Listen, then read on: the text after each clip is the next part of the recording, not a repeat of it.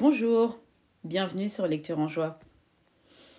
Je me suis souvent dit, ça serait bien de lire la Bible, de découvrir entièrement la parole de Dieu et de ne pas me contenter des textes et des versets partagés lors des moments de culte. Je pense que certains d'entre vous aussi. Et pour certains comme moi, la lecture peut être vue de manière générale comme une tâche laborieuse qui demande du temps et de la concentration. Et on peut vite se dire qu'au final, on n'a pas forcément ce temps. Et euh, que si on va déjà au culte, c'est déjà pas mal.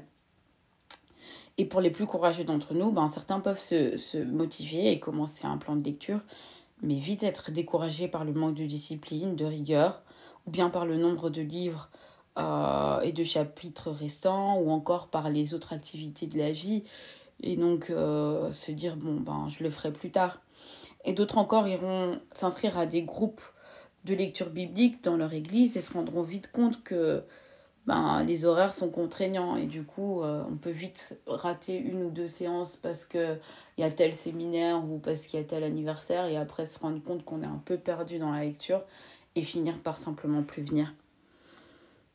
Et euh, malgré tout ça, malgré toutes ces excuses et, euh, et toutes ces choses qui peuvent nous détourner de la parole, euh, le désir d'en être nourri peut rester tout de même présent. En tout cas, il le reste pour moi.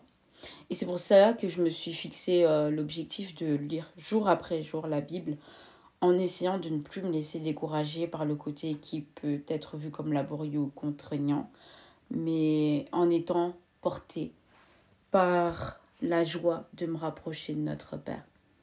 Et c'est pour ça que j'ai décidé de donner le nom Lecture en joie. Et donc via cette chaîne, je vous invite à prendre part à ce cheminement.